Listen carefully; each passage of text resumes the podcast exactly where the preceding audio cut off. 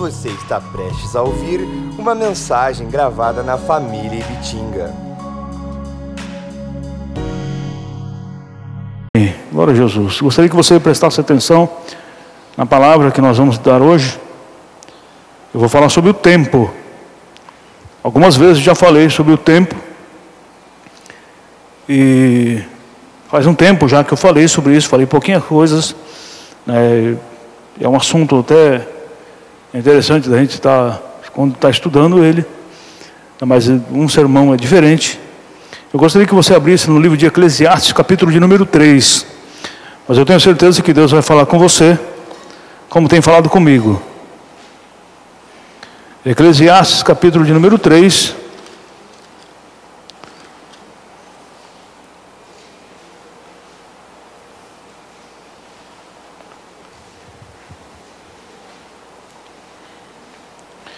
Versículo 1.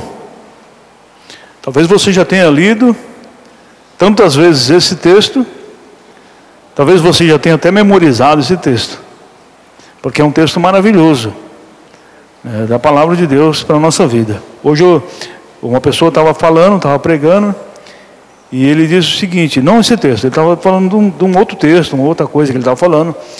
Vocês vão ver um, um dos textos mais tremendos da Bíblia, sendo que todos os textos da Bíblia, da palavra de Deus, são tremendos.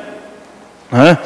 Não dá para você distinguir, esse aqui é o mais maravilhoso que existe, ou esse aqui ou aquele. Às vezes a gente gosta tanto de uma parte da Bíblia assim, a gente acha maravilhoso uma parte, uma porção do texto bíblico e guarda aquilo conosco, e aquilo se torna às vezes uma referência para a sua vida. Mas todos os textos da Bíblia são importantes. Todos os 31 mil, cento e poucos versículos são importantes para nós. Tá? Aqui diz assim, do versículo 1 até o versículo 8. Tudo tem seu tempo determinado, e é tempo para todo propósito debaixo do céu. Há tempo de nascer e tempo de morrer, tempo de plantar e tempo de arrancar o que se plantou, tempo de matar, tempo de curar, tempo de derribar e tempo de edificar, tempo de chorar e tempo de rir tempo de prantear e tempo de saltar, tempo de espalhar pedras e tempo de ajuntar pedras, tempo de abraçar e tempo de afastar-se de abraçar, tempo de buscar e tempo de perder, tempo de guardar, tempo de deitar fora, tempo de rasgar, tempo de coser, tempo de estar calado e tempo de falar, tempo de amar, tempo de aborrecer, tempo de guerra e tempo de paz. Amém? Você veja que é um texto tremendo, uma sabedoria tremenda aqui que Deus deu para Salomão para escrever isso. Né? Escrever não só isso daqui, mas o livro de Provérbios, Eclesiastes, Cantares, que foi Salomão, e outros mais que ele escreveu.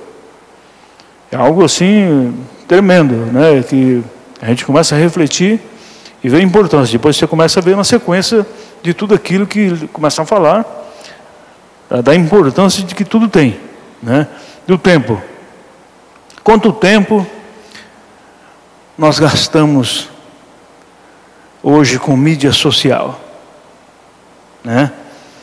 Acabamos de ler que há tempo para todas as coisas. Mas quanto tempo nós gastamos com no dia a dia com mídia social? Nos dias atuais as pessoas gastam tanto tempo com Facebook, WhatsApp, Twitter, Instagram, que tem pessoas que já não sabem mais viver sem isso. é. Tem os jovens que falaram o seguinte, os pais: Eu não sei como que vocês conseguiam viver sem isso. Porque eles não conseguem ficar sem isso.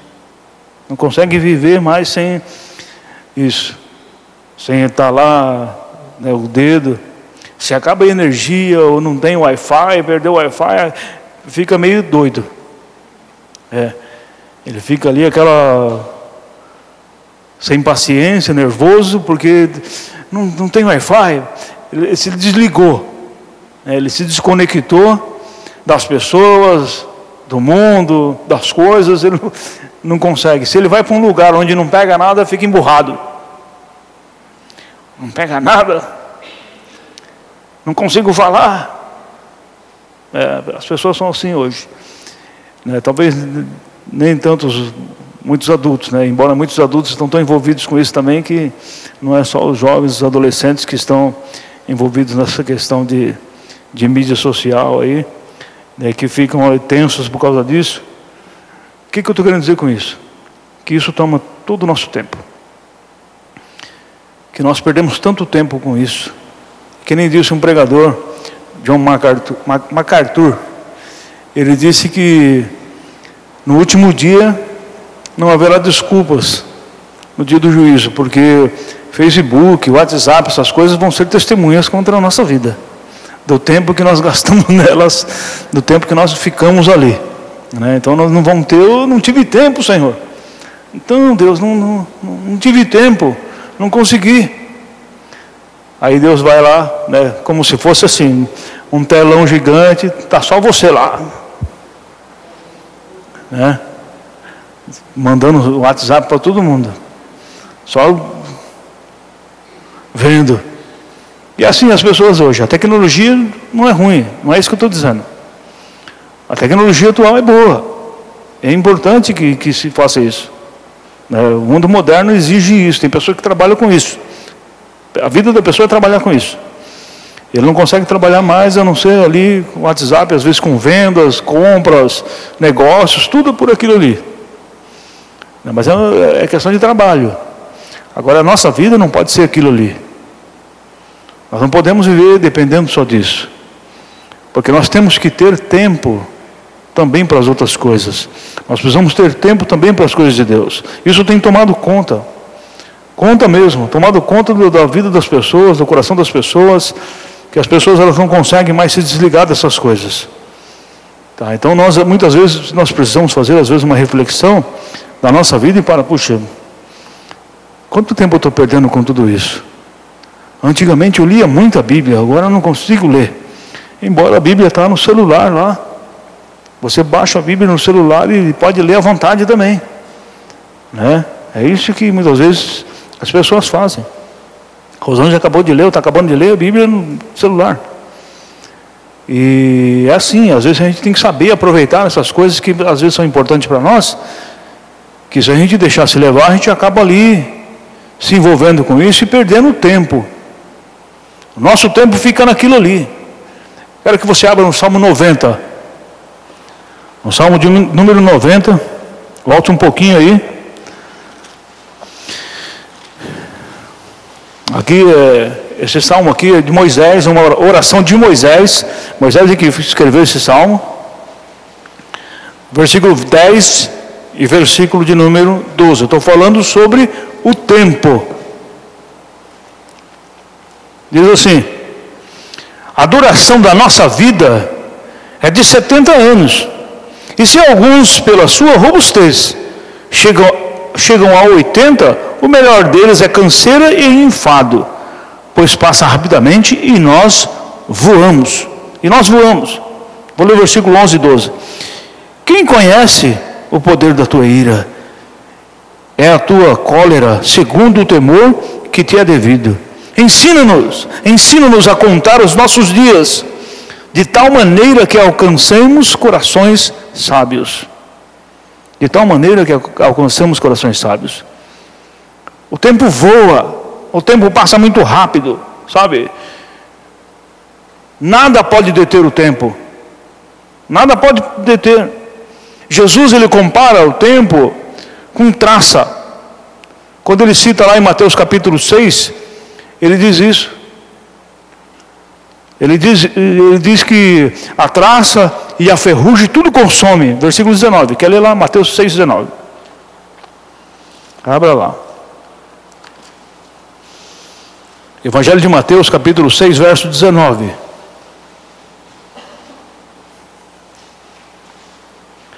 Diz assim: Não ajunteis tesouros na terra, onde a traça e a ferrugem tudo consomem, onde os ladrões minam e roubam.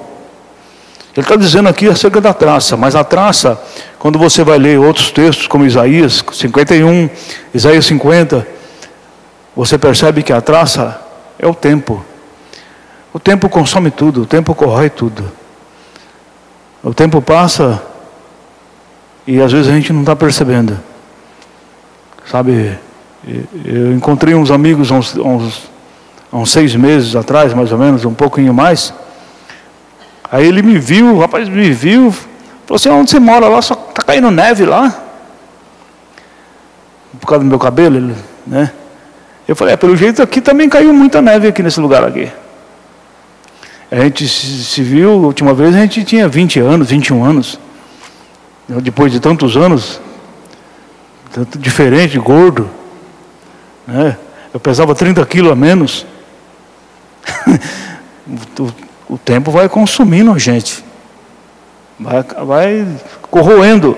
Né? Isaías 50, só para você ver como que a Bíblia diz a respeito disso. Isaías capítulo de número 50.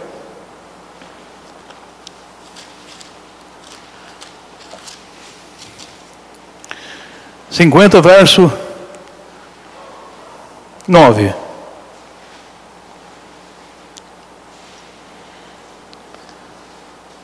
Eis, eis que o Senhor Jeová me ajuda. Quem há que me condene?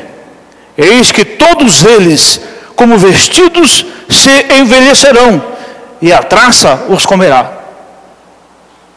A traça os comerá. Porque a traça é o tempo que corrói a vida das pessoas. O tempo desgasta tudo. Por isso que Jesus fala assim: não, não junteis tesouro na terra, onde os ladrões minam e roubam, onde a traça e a ferrugem tudo consome. É tudo, é tudo ligado a esse tipo de coisa. Porque as pessoas elas põem esperança às vezes na riqueza desta vida, nas coisas desta vida, perde-se muito tempo Perde-se tanto tempo buscando essas coisas, esquece de buscar a Deus, deixa de buscar a Deus, só corre atrás das coisas dessa vida. É, só corre atrás das coisas dessa vida. Quantas pessoas não fazem isso? Quantas pessoas deixam de buscar a Deus por causa disso? Deixam de buscar a Deus para ir atrás de tantas coisas que não vão edificar em nada.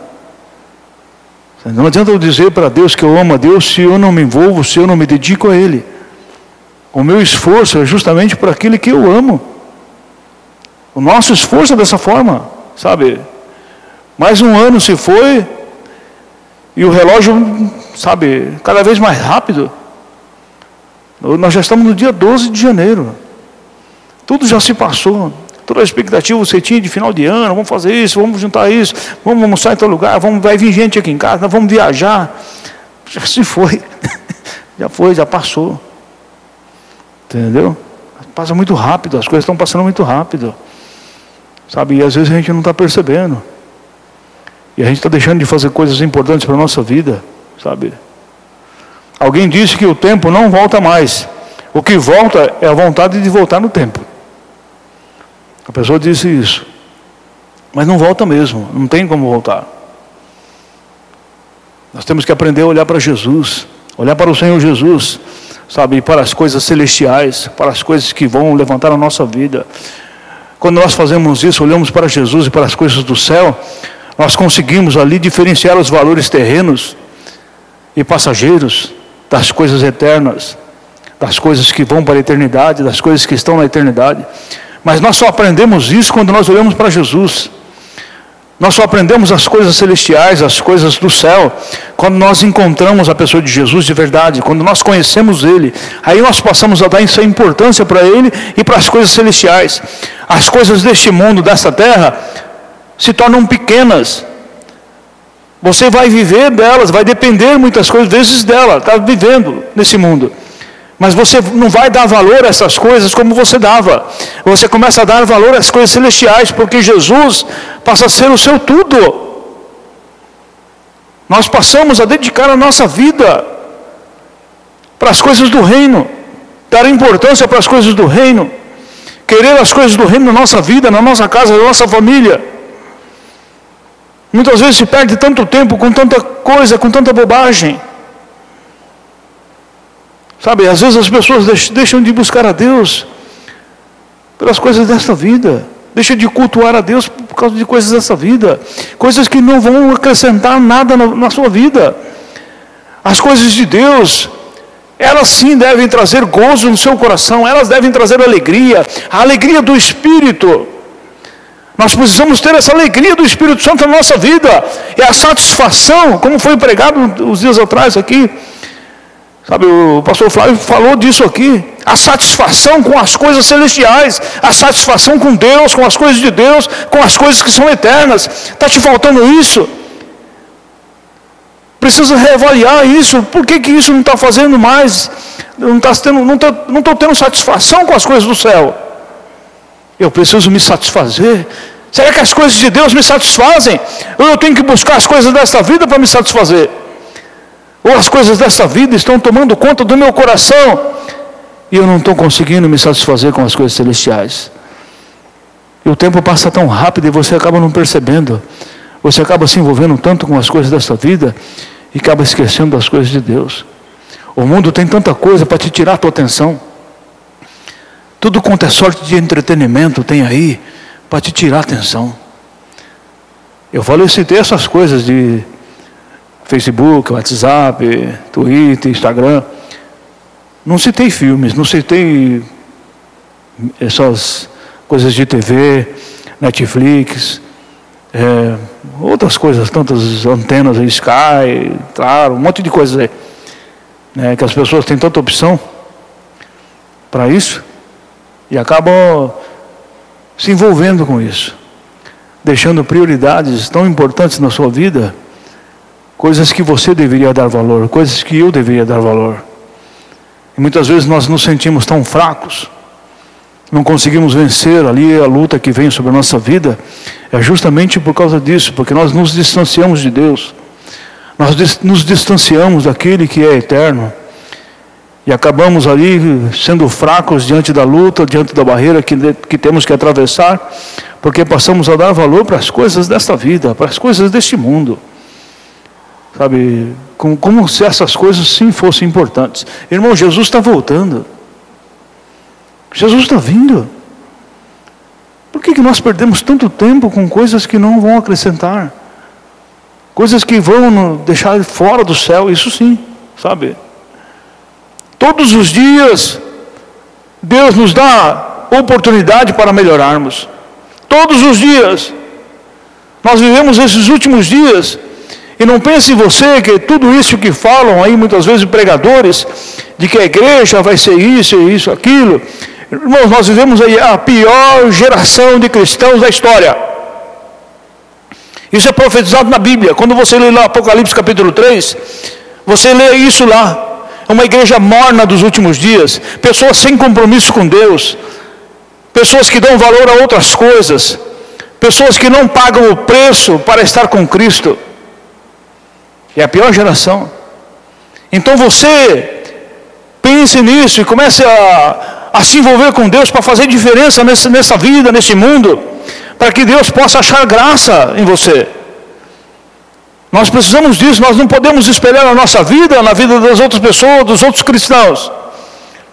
Nós temos que esperar a nossa vida na pessoa de Jesus. A Bíblia não mudou. A palavra de Deus não mudou. Existe perseguição sobre cristãos. No mundo se tem aflições, o cristão tem aflição. Para você ter uma ideia que não mudou o cristianismo. Os cristãos é que mudaram. As pessoas é que mudaram, transformaram o Evangelho, corromperam. Isso sim está acontecendo. Nós precisamos é voltar às raízes da palavra, da verdade, e aplicar o nosso coração às coisas celestiais, às coisas de Deus. Não importa o que as pessoas venham dizer da nossa vida, o importante é que Deus se agrade de nós. Isso sim é importante. Hoje as pessoas, elas acham que as pessoas vão entrar de qualquer jeito no céu. A palavra de Deus não muda. Existe um caminho e nesse caminho existe uma cruz. E todas as pessoas que querem entrar no céu têm que passar pela cruz. Jesus disse isso. Se você quer me seguir, carrega a sua cruz. Negue-se a si mesmo. Você tem que negar para você poder entrar lá para você começar a caminhar, para você começar a ser discípulo. É isso que Jesus falou. Isso é o Evangelho. O resto é o Evangelho dos homens. O Evangelho da riqueza, o Evangelho da prosperidade. Isso é o Evangelho dos homens. Entendeu? Das coisas dessa vida. As coisas celestiais são diferentes. Mas, pastor, Deus não abençoa, Deus abençoa. Ele abençoa, Ele abençoa quando Ele quer. E o propósito que Ele tem na tua vida. Isso sim. Deus ele pode multiplicar, pode fazer. Eu tenho, sabe, testemunhos para contar na minha vida.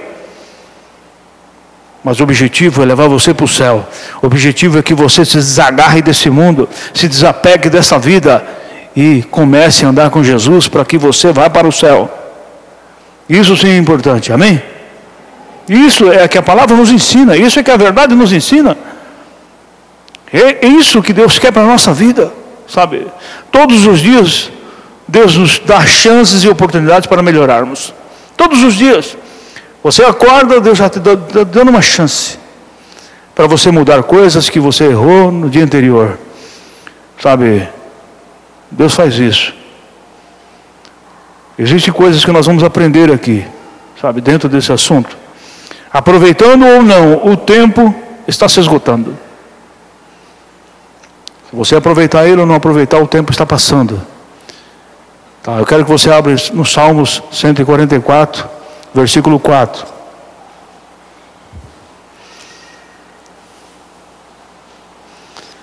Salmo 144, versículo 4.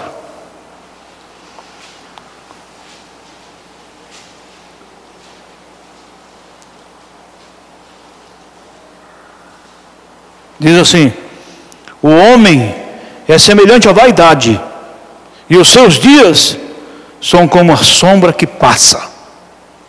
Os nossos dias são assim. É como a sombra que passa. Daqui a alguns anos vocês podem até se lembrar. Lembra quando o pastor pregou lá aquela vez, falou sobre o tempo? Faz tempo já. Hein? Já faz tempo. É isso que nós vamos nos lembrar depois. Sabe? Porque o tempo passa muito rápido e muitas vezes deixamos de fazer as coisas que são importantes as coisas que deveriam ser importantes, sabe? Nós sempre conseguimos tempo para fazer o que realmente consideramos importante para a nossa vida. Você faz isso, eu faço isso, nós fazemos isso. Nós conseguimos tempo, arrumamos tempo para fazer aquilo que nós consideramos importante para nós. Nos dedicamos e nos esforçamos para isso. Quer ver o que a palavra de Deus recomenda? Abre em Efésios agora. Efésios capítulo de número 5. Essa Bíblia que eu estou usando aqui é revista corrigida. Eu digo isso porque às vezes hoje tem um monte de tradução, né? Revista Nova Versão Transformadora dos dias de hoje, é, atualizada. Efésios capítulo 5, versículos número 15 e 16. Portanto, vede prudentemente como andais, não como necios, como loucos, mas como sábios, remindo o tempo, aproveitando o tempo, porque porquanto os dias são maus, os dias são maus. Se Paulo falava que há dois mil anos atrás os dias lá já eram maus, e hoje? Hoje a corrupção é diferente de, de lá. Hoje a corrupção está dentro da casa das pessoas. Entra lá. Muitas vezes é só apertar um botão. Ou do controle. Né? E muitas vezes as pessoas não percebem. Eu estava falando para minha esposa hoje que a Netflix vai lançar um desenho de duas crianças, é, um desenho com duas crianças é, do mesmo sexo se beijando. Então você muitas vezes tem isso lá na sua casa, a Netflix, Toma cuidado com aquilo que seus filhos vão ver. Não só isso, existe várias hoje, né?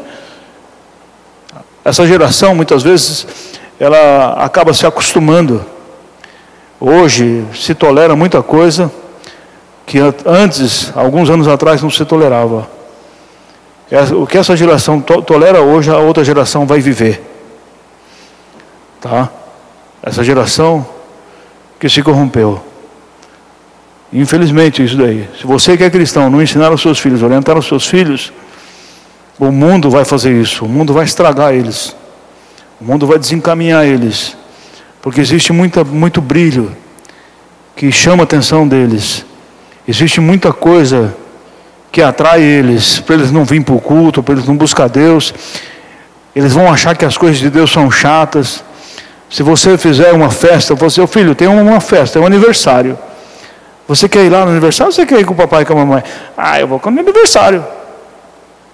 Você acha que ele vai querer vir para a igreja? Você tem que trazê-lo para a igreja, para ele se acostumar. Você tem que entender que você é responsável por ele, não é ele que vai decidir as coisas. É isso que você tem que entender. Você sabe o que, que vai acontecer? Vai ser difícil você tirar do coração do seu filho coisas que o mundo está colocando hoje. Muitas vezes a criança está lá no cultinho pedindo oração para se libertar de coisas que ela não consegue largar na cabeça dela. Que ela ouviu lá na casa do fulano, do ciclano, de Beltrano. Ela vai e pede oração por isso. Por quê? Cadê os pais? Os pais não estão se importando. Nós estamos vendo isso acontecer lá fora. Sabe, irmãos, eu tenho visto pastores com os filhos perdidos, que não querem saber de Deus. Filhos que não querem saber de Deus. Pastores que eu olhava para eles, eu achava que eles estavam errados com relação à educação dos filhos. O tempo veio mostrar que eles estavam errados mesmo. Eles deixavam os filhos tomar as decisões, fazerem o que eles queriam. Estava errado. Passou-se o tempo, não consegue mudar mais. Não consegue. Infelizmente, agora debaixo de muita oração para o filho voltar para a igreja. Debaixo de oração. Sabe? Pense nas coisas de Deus, ensine. A Bíblia diz lá em Deuteronômio 6: você tem que andar pelo caminho, você tem que ensinar para o seu filho, você tem que falar a importância, você tem que mostrar para ele que aquilo que passa não presta. Eu quantas vezes eu me recordo que os meus filhos eram pequenos, eles iam ver alguma coisa, isso aí não é de Deus, isso é do diabo. É, falavam lá em casa, isso é do diabo esse negócio está passando, pai, isso aí não é de Deus não. Falei, é isso mesmo. isso é do diabo. E era mesmo. Uma vez nós estávamos assistindo um filme de Noé, um filme que tinha sido lançado na época, o Daniel era pequenininho, a Daniela também. Aí de repente um nesse filme de Noé, Noé já estava na arca lá, e, aí chegou um cara vendendo, um mascate vendendo lá, alguma coisa lá na, na arca, o Ló. Aí o Daniel falou, que é isso, pai? Isso não é de Deus, não. Esse negócio aí é... está errado isso aí. Eu falei, está errado mesmo, filho. Paramos de assistir na hora. Que é isso? Então você tem que ensinar, você tem que orientar seus filhos a fazer isso.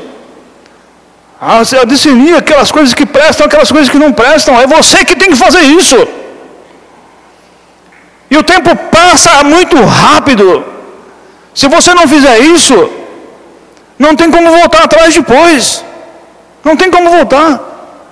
E vai chegar uma época que ele vai falar assim: Eu não quero mais. Você não vai conseguir falar nada. Não vai. Aí você vai ter que orar e chorar muito na presença de Deus para ele poder voltar, para ele poder se converter, para ele entregar a vida dele de novo para Jesus. Você vai ter que fazer isso. Sabe? Então presta atenção nisso. Dê prioridade às coisas de Deus. Se o teu filho vê que você não prioriza as coisas de Deus, ele vai seguir o teu exemplo. Porque ele está enxergando isso. A criança enxerga essas coisas. O meu pai dá prioridade para as coisas de Deus. Quantas vezes Daniel era pequeno, ele, pai, acorda, se eu vai acordar de madrugada para orar, acorda eu também. E se eu não acordava, ele ficava bravo. Porque não tinha acordado ele, ele tinha orado. É. Porque as crianças, elas começam a ver isso. Elas começam a enxergar exemplos. Elas enxergam se os pais têm compromisso, se os pais amam a Deus de verdade, ou se os pais não amam a Deus de verdade. Se os pais têm essa responsabilidade, um compromisso real com Deus, ou se não têm. Eu estou falando isso porque o tempo passa muito rápido e as pessoas não percebem. Quando vê, já, já foi, sabe? Já foi embora. Nós vivemos numa época de ritmo acelerado. Não é uma época que as coisas são aceleradas a tempo E nós temos que saber que há tempo para todo propósito. Nós precisamos é priorizar o que é mais importante para a nossa vida. Faça isso. Priorize por escala o que é mais importante para você. O que você tem colocado como mais importante na tua vida? Sabe? O que, que nós temos feito? Você, é preciso saber isso. É preciso você colocar lá como escala lá. Isso é mais importante. O que, que vem primeiro? O que, que vem depois? O teu filho tem que saber disso. Isso aqui é mais importante. Isso é mais importante, Deus é mais importante. O texto que nós lemos lá, Eclesiastes capítulo 3, versículo 1, fala que, é todo, que há, há tempo para tudo. Tá? Para todo o propósito que se faz debaixo do céu. Há tempo para tudo. Você tem que fazer o quê? Priorizar. Senão você não consegue fazer aquilo que você deveria fazer. Sabe? Existe um pensador, o nome dele é Heráclito. Ele diz o seguinte: o tempo é como um rio você nunca mais poderá tocar nas mesmas águas que já passaram. Se você mergulhar, na segunda vez que você mergulha já não é a mesma água. Porque o tempo também é desse jeito. Tempo não se recupera. Tempo que passou, passou. Você não vai conseguir recuperar. Eu me converti, eu tinha 26 anos. Quando eu me converti, quando Deus abriu os meus olhos, eu disse o seguinte: 26 anos eu perdi da minha vida. 26 anos. Se eu tivesse conhecido Jesus, ou se eu tivesse sido instruído no Evangelho desde pequenininho, tudo ia ser diferente na minha vida. Tudo. Ia poupar muita coisa, muita dor, muito sofrimento que eu tive depois. Que eu tive que vencer e que até hoje a gente luta. Porque tem certas coisas que ficam dentro do seu coração, dentro da sua vida, que às vezes não sai. Você carrega isso para o resto da sua vida. É uma luta diária. É uma luta diária que você sofre, padece, para que você comece a andar em santidade, em retidão diante de Deus. É um preço muito alto que se paga. Os seus filhos não precisam viver isso. Eles vão sim. Nós sempre concordamos que nossas crianças deveriam estar estudando em escola pública, no primário. E foi colocado na escola pública. Depois de um certo tempo foram estudar em colégio. Mas nós sempre pensamos assim: não tem como fechar os nossos filhos numa redoma. Não tem como fazer isso. Eles precisam conhecer. Só que eles precisam também aprender. E aqui em casa é que nós vamos ensiná-los. Se eles aprenderam alguma coisa errada lá, aqui é que a gente ensina. Aqui é que a gente vai orientar. Aqui é o nosso quartel-general. Aqui é o lugar onde se aprende as coisas de Deus. É em casa. Era em casa que nós orientávamos. Se eles aprendessem algumas coisas erradas, ou a gente percebesse, a gente ficava de olho. Porque criança, sim, você tem que ficar de olho. Aí nós conversávamos, isso aqui não está certo, isso aqui está errado. É assim que tem que ser feito. Nós faríamos, fazemos assim, sabe? No tempo de nossa vida, Deus nos dá oportunidades, como eu estava dizendo, nos dá chances para que possamos ali acertar. Será que temos aproveitado as oportunidades que Deus nos dá? Será que temos aproveitado as oportunidades que Deus nos deu o ano passado? O ano que já se foi? A Bíblia diz acerca de um homem, Zaqueu. Zaqueu aproveitou a oportunidade que ele teve. E Jesus viu isso. Jesus viu a oportunidade que Zaqueu, sabe, é, de conhecer Jesus, a oportunidade que ele teve. Ah, vamos ler o texto lá. Aqui volta um pouquinho, Lucas capítulo 19. Lucas 19. Versículo 1.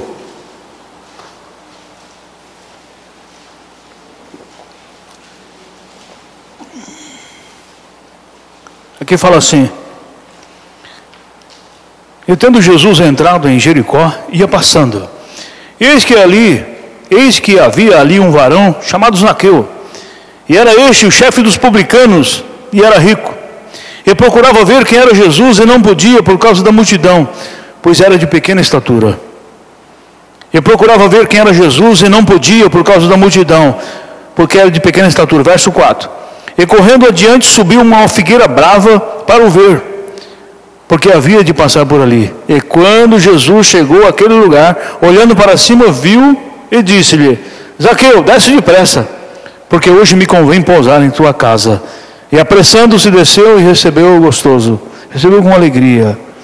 Você vê a, a oportunidade que Zaqueu teve, ele criou isso. Ele falou: minha única chance é subir nessa árvore, porque eu não vou ver. Eu não vou conseguir ver Jesus por causa da minha altura. Aí ele pegou, tá, subiu lá. E Jesus viu tudo aquilo acontecendo, aquele homem naquela árvore, no meio daquela multidão que cercava Jesus. De repente, Jesus cita o nome dele: Ô Zaqueu, desce daí que hoje eu vou ficar lá na sua casa. Imagina coisa tremenda um negócio desse acontecendo. É uma oportunidade que muitas vezes nós podemos ter e nós perdemos ela, porque nós não, nos, esforçamos para isso. Sabe, nós não aproveitamos. Não diga que você ama a Deus e não investe tempo para isso. Sabe, se você não investe tempo naquilo que você diz que ama e não se dedica, eu acho que esse amor está sendo confundido. Sabe, alguma coisa está errada. Nosso coração segue aquilo que nós investimos. Nosso coração vai seguir aquilo que nós investimos, aplicamos tempo. Seus, seus investimentos são tudo aquilo onde você deposita seu tempo, seu dinheiro, sua energia. É isso que Jesus disse. Mateus capítulo 6, versículo 21 fala isso. Você tem que aplicar o seu, seu coração nisso. Onde estiver o seu coração, estará o teu tesouro. À medida que nós falamos que amamos a Deus, nós temos que nos dedicar a Ele. E fala assim: não, é esse, é isso que eu quero na minha vida. Jesus viu Zaqueu criando esta oportunidade. Jesus viu esse homem fazendo todo esse esforço para conhecê-lo. Jesus viu isso acontecendo e falou assim: hoje eu vou pausar lá. Eu vou passar um tempo maravilhoso, precioso na sua casa, Zaqueu. E Zaqueu, mais do que depressa, deve ter pulado lá de cima e já alegre, né, o texto diz recebeu gostoso e tal, alegre e logo foi recebendo Jesus na casa dele. O que, que aconteceu lá? Zaqueu foi salvo e também toda a sua família. Jesus fala assim: hoje veio salvação a esta casa. Porque o versículo 10 diz assim: Porque o filho do homem veio buscar e salvar o que havia se perdido.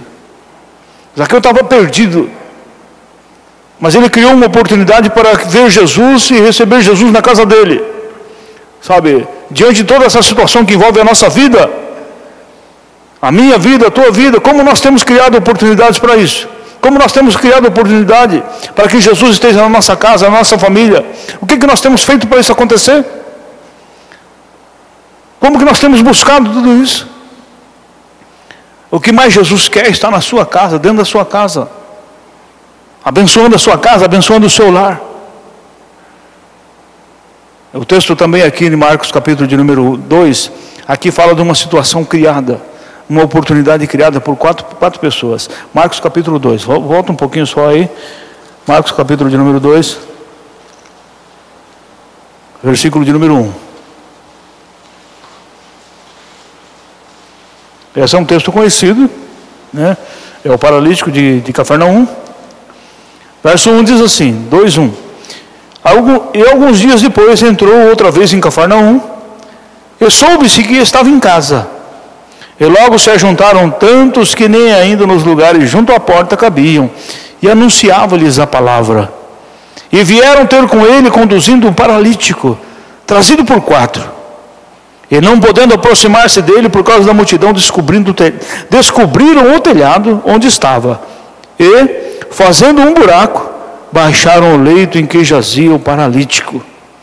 Eles criaram uma oportunidade para ter um encontro com Jesus. Negócio tremendo. Eu não tem como a gente passar, como é que a gente vai passar por essa multidão? Eles, eles tiveram uma ousadia. Falou, o quê? Não, nós vamos sim, nós vamos conseguir sim, vamos dar um jeito. Oh, passa, vai passando ele aí. Aí foi por cima. Quando chegou lá, não dá para entrar, não. Então passa aqui pelo telhado mesmo. Aí foram lá, descobriram lá. Imagina descer um camarada numa maca Acho que ele devia estar tudo amarrado naquela marca lá, desceram lá diante de Jesus e o camarada sai andando de lá. é. Eles criaram essa oportunidade, sabe? de levar aquele amigo deles para ter Jesus. Não, nós vamos te levar para Jesus. Você vai ver só, as tuas, a tua sorte vai mudar. No versículo 5 fala assim: que Jesus vendo a fé deles, Jesus viu a fé desses homens.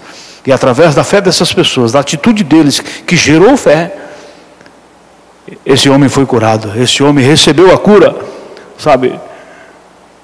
Eles expressaram a fé deles naquele momento, na atitude deles, e muitos se admiraram e davam glória a Deus.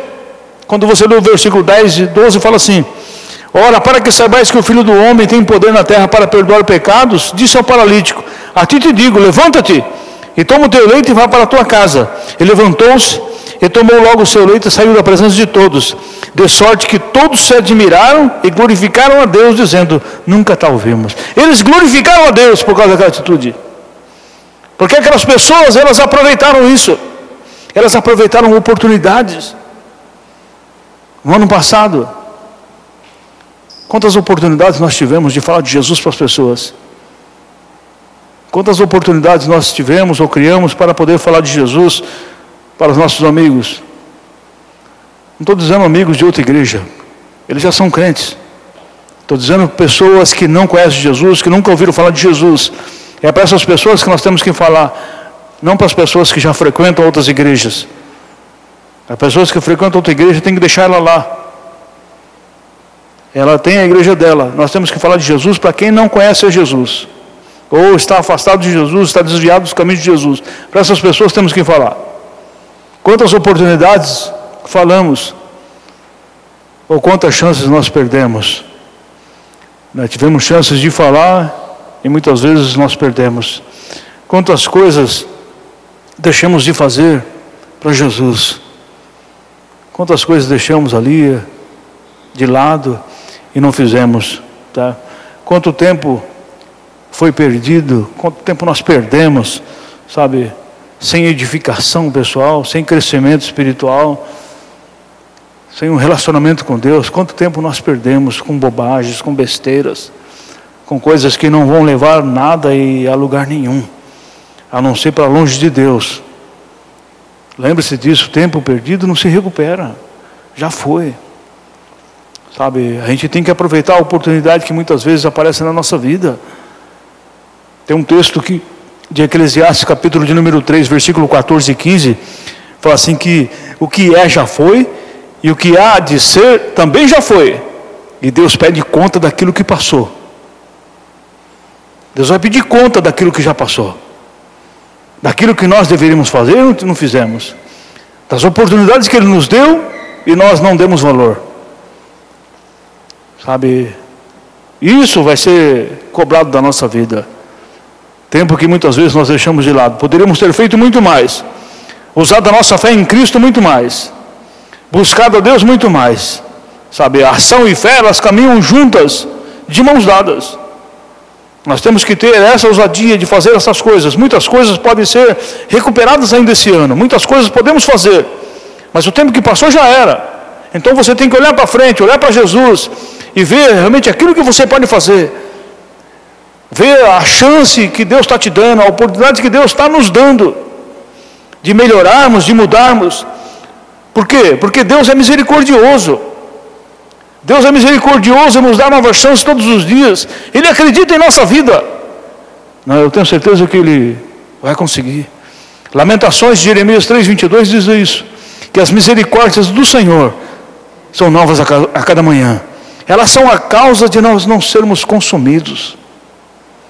É a misericórdia de Deus, porque Ele olha para a nossa vida. O pastor Flávio citou aqui na quarta-feira um texto de Lucas, capítulo de número 13, versículo 6 ao 9. Ele citou o texto de Lucas 13. Vai um pouquinho, vai lá, vamos lá. Abra lá. O texto aqui que fala sobre a figueira infrutífera. Lucas 13, versículo 6.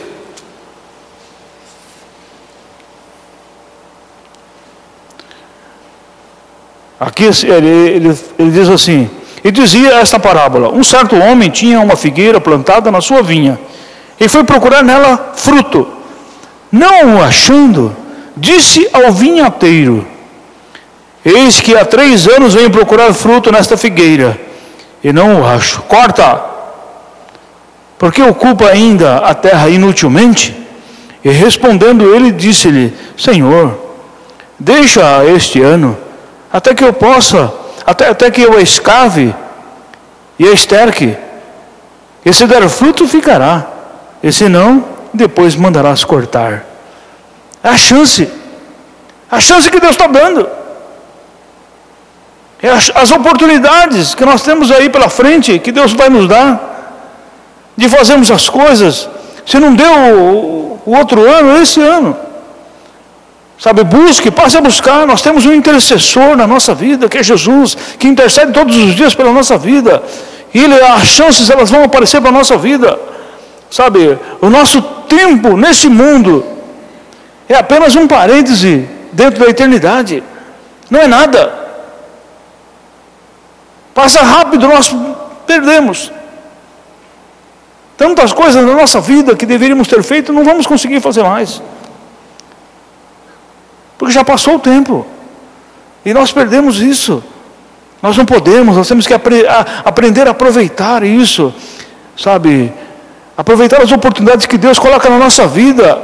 Busque mais a Deus, se esforce mais, se dedique mais às coisas de Deus, ao seu reino, à sua obra. Fale de Jesus para as pessoas.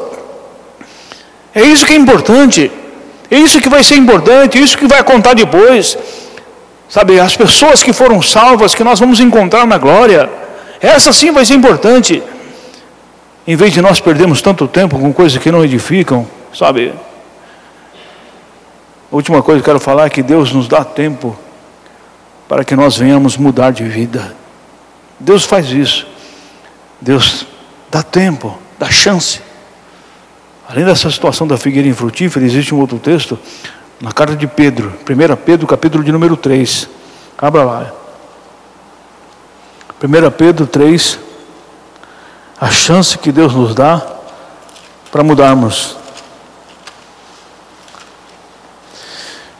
Aqui nessa carta de Pedro, ele começa a citar 1 Pedro capítulo 3, ele cita a época de Noé. Ele cita essa época do dilúvio, 3 versículo de número 20, diz assim: 3:20 os quais, noutro tempo, foram rebeldes, quando a longanimidade de Deus esperava nos dias de Noé, enquanto se preparava a arca, na qual poucas, isto é, oito almas, oito almas se salvaram pela água. Só o versículo 20 só. Eu poderia ler antes, eu poderia até ler o 18, né? que fala de, Jesus, da pessoa de Jesus. Está dizendo aqui daquela época de Noé, que aquelas pessoas, enquanto estava sendo construída a arca, a longanimidade de Deus esperava que essas pessoas mudassem de vida. A longanimidade de Deus, longanimidade é a virtude de suportar com firmeza contrariedades em benefício de outro. É paciência, generosidade. Ele espera que todos se arrependam e mudem de vida. Aquelas pessoas, enquanto se construía a arca, dizem que foi, estudiosos falam que foi 100 anos, alguns falam que foi 120 anos que se construiu a arca. Nesse período desses 100 anos, a longanimidade de Deus, o longo ânimo de Deus, estava esperando que as pessoas se arrependessem, estava esperando que as pessoas mudassem de vida.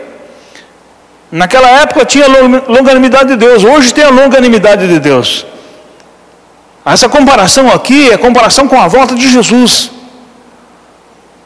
Tá? O, texto, o texto de Mateus, capítulo de número 24, verso 36, fala também da volta de Jesus, que será como nos dias de Noé. Por quanto os dias anteriores ao dilúvio, quer ver o texto? Vamos lá, Mateus capítulo 24. Mateus 24, hoje eu estou lendo bastante textos bíblicos. Mateus capítulo 24, verso 36.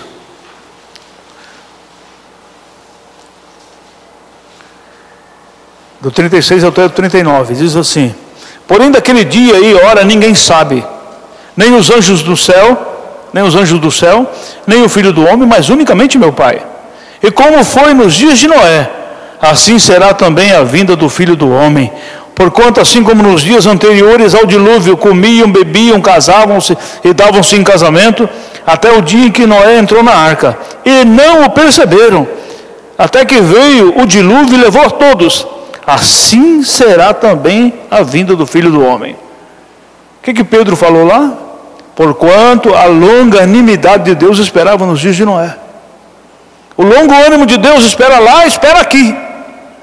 E as pessoas vivem na longanimidade de Deus. E Deus está esperando que essas pessoas mudem de vida, mudem de comportamento, para que elas possam se salvar. Noé estava construindo a arca, e Noé falava, a Bíblia diz que Noé é o pregoeiro da justiça, ele pregava a justiça.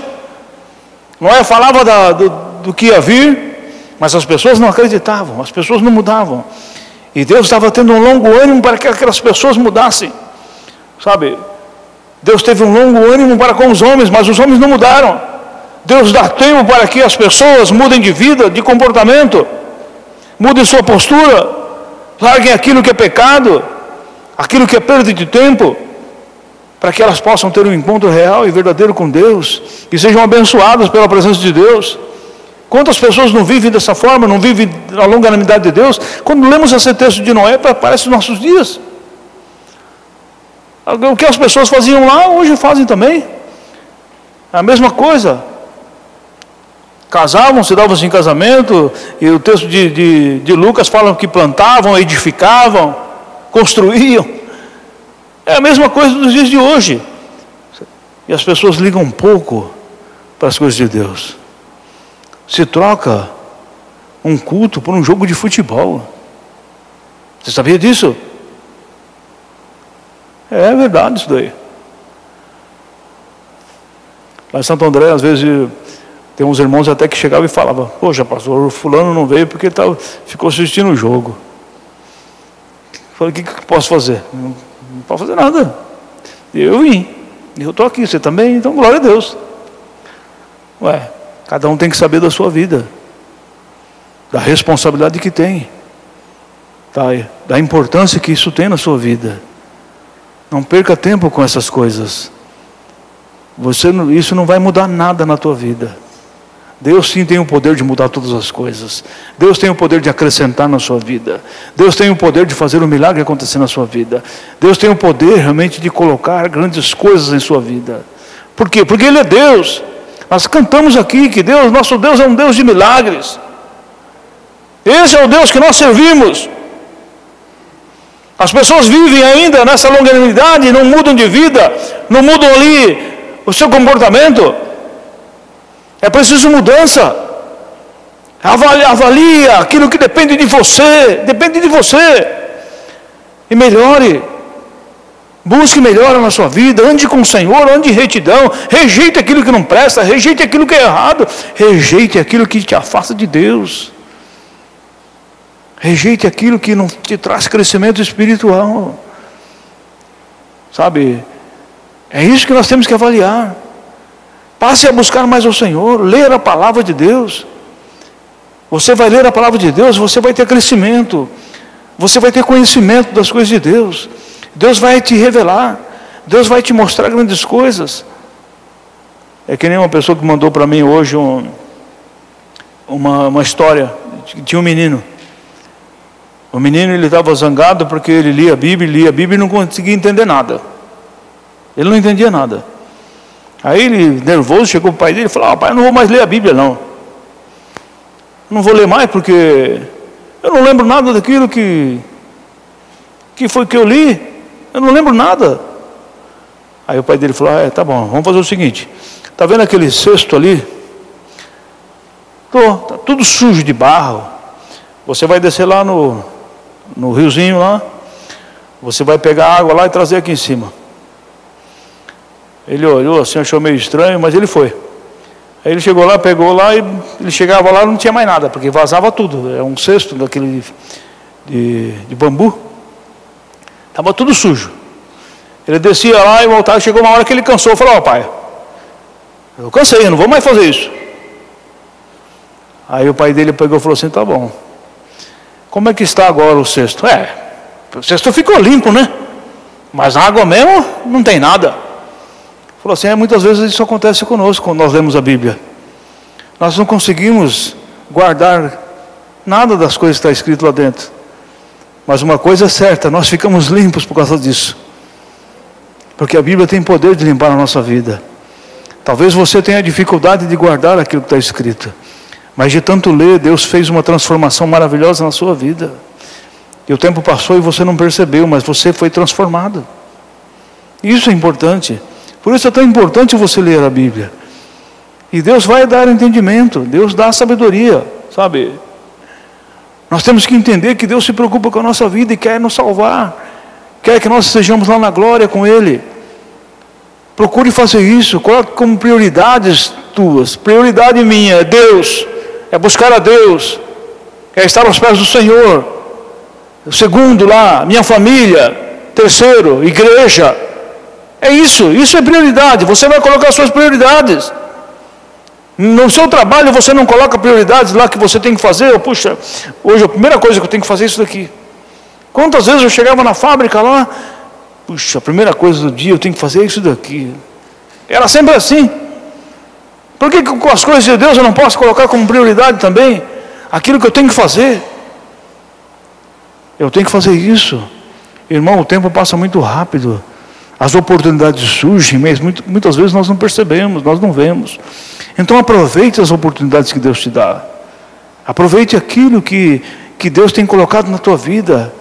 Ele dá tempo para você, para você melhorar. Vamos ficar de pé, irmãos.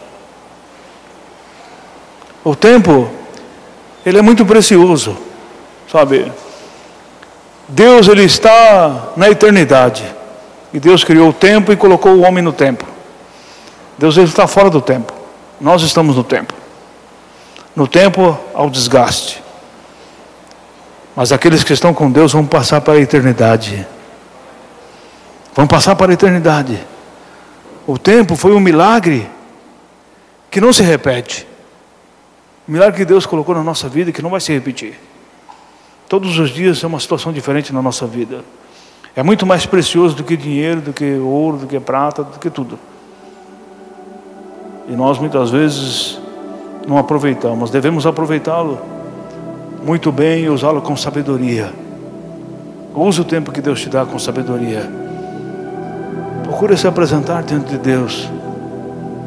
Quando o Senhor Jesus ele diz o seguinte, ele fala assim: quando você for levar a tua oferta no altar e você lembrar que você tem alguma coisa contra o teu irmão, você deixa a tua oferta no altar. Ele está falando que é para você deixar, não está falando que não, não, não coloca não.